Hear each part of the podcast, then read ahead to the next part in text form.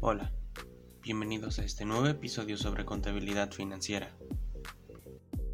En esta ocasión seguiremos conversando sobre temas básicos de contabilidad, todo eso para que ustedes como pequeños comerciantes logren tener su primer acercamiento a esta clase de temas, ya sea que les sirva como repaso o como punto de partida en este mundillo de la contabilidad. El día de hoy vamos a tocar el tema de la dinámica del plan de cuentas. Comencemos hablando sobre el asiento contable. El asiento contable es un lugar donde se plasma la información de las operaciones económicas de una empresa. Por un lado, colocaremos las cuentas y por el otro, colocamos el monto de efectivo que le corresponde a cada una, teniendo la opción de asignar en dos columnas denominadas debe y haber, comúnmente conocidas como cargar y abonar, respectivamente pero existen ciertas reglas que se han establecido para el uso adecuado de estas cuentas, las cuales son activos, aumentan por el debe y disminuyen por el haber. Pasivo y patrimonio, aumentan por el haber y disminuyen por el debe. Gastos, aumentan por el debe y disminuyen por el haber. Los ingresos aumentan por el haber y disminuyen por el debe. Recordemos que el objetivo del plan contable es servirnos como una herramienta para poder elaborar adecuadamente nuestros estados financieros. Pero, atención, mucho ojo aquí. Cabe mencionar que un asiento contable debe tener los mismos valores tanto en el debe como en el haber.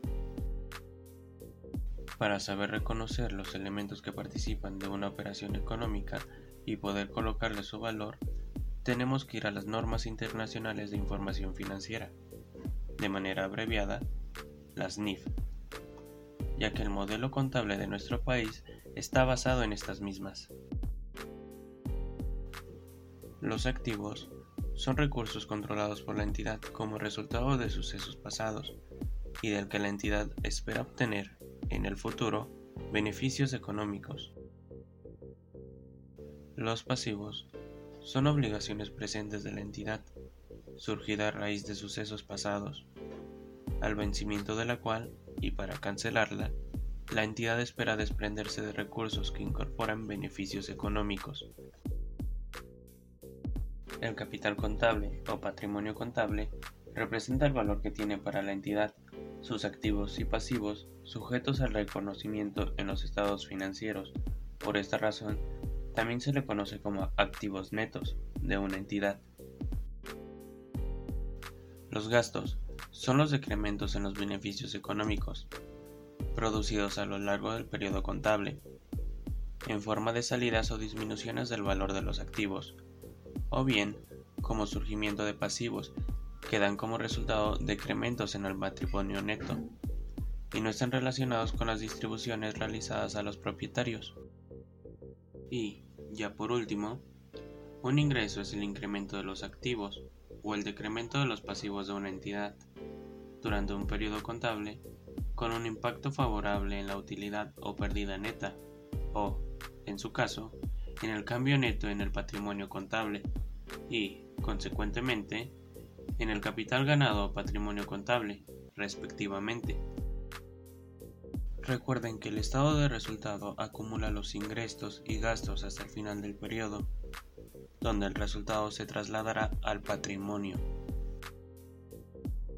En resumen, la importancia de conocer las NIF para poder comprender la dinámica de nuestro plan de cuentas. El conocer los conceptos nos va a ayudar a dejar de memorizar asientos contables para poder comenzar a usar nuestro criterio y saber reconocer qué elementos participan en un hecho económico. El ir siguiendo las normas les va a facilitar bastante el poder aprender a contabilizar de una forma más rápida. Y si practicas constantemente, estoy seguro de que vas a aprender mucho más rápido a contabilizar todo tipo de asientos. Hasta aquí el podcast de hoy y nos escuchamos en la próxima oportunidad.